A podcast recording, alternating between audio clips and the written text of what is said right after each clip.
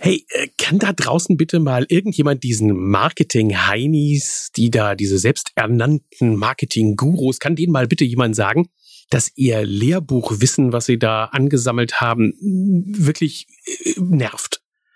Anders kann ich es nicht sagen. Sie gehen hin und erzählen aller Welt was von Kundenavataren. Hey, in den 80er Jahren haben wir Zielgruppen dazu gesagt.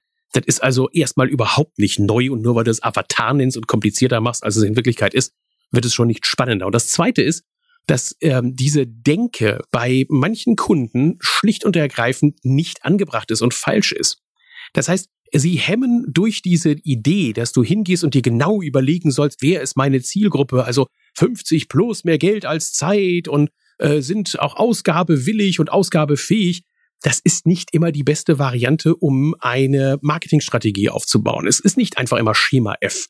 Denn es gibt einfach Unternehmen und Unternehmer, die haben grenzgeniale Ideen. Und sicherlich gibt es dafür im Moment noch nicht die Zielgruppe. Aber wären wir in unserer Welt immer nur nach dem Lehrbuch vorgegangen, dann hätten wir heute keine Smartphones.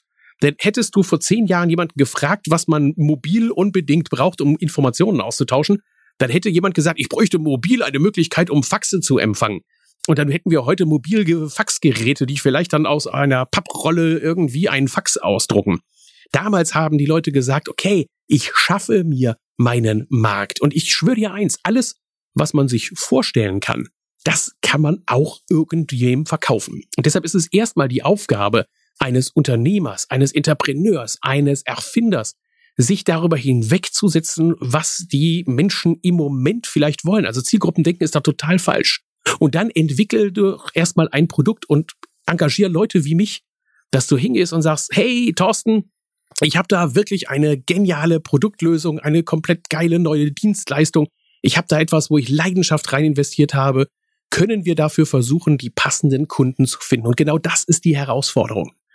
Erst einmal die passenden Kunden für ein bestehendes Produkt oder eine Dienstleistung finden. Und wenn das nicht funktioniert, dann kann man immer noch mal das Produkt anpassen und sagen, okay, damit wir einen leichteren Absatz hinbekommen, sollten wir vielleicht noch mal das Produkt anpassen. Aber bitte, bitte, bitte.